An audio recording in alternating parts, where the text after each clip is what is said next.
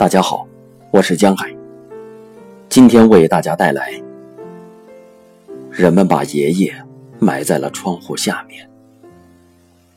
瓦利亚·维尔科，六岁，现在是一名织布工。我记得那个冬天，寒冷的冬天，在那个冬天，我们的爷爷被打死了。他是在我们家的院子里被打死的，在大门口。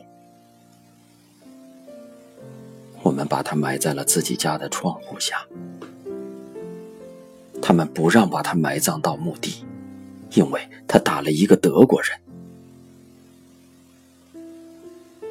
伪警察们站在篱笆门口，不放人们到我家来，既不让亲属进来，也不许邻居进来。妈妈和奶奶两个人用不知什么箱子做了口棺材，他们自己给爷爷清洗干净。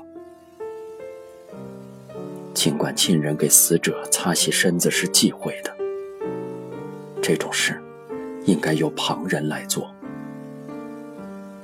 我们的风俗就是这样的。在家里，我记得听说过这样的话。他们抬起棺材，到了大门口，伪警察喊叫起来：“转回去，要不然开枪打死你们，像埋狗一样，把他埋在自己家的院子里。”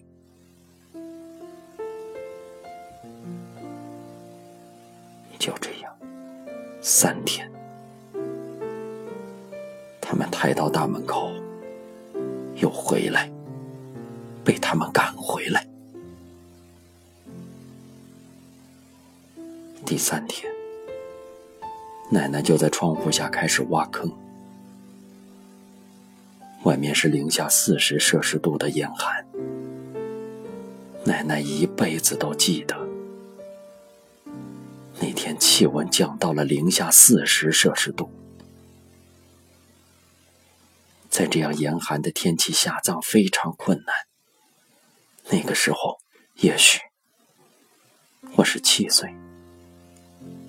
也可能是八岁，我帮着他，妈妈哭着把我从坑里拉了上来，在那里，在那个地方，埋葬爷爷的地方，长起来一棵苹果树，代替十字架立在那里，现在。它已经是一棵老大的苹果树了。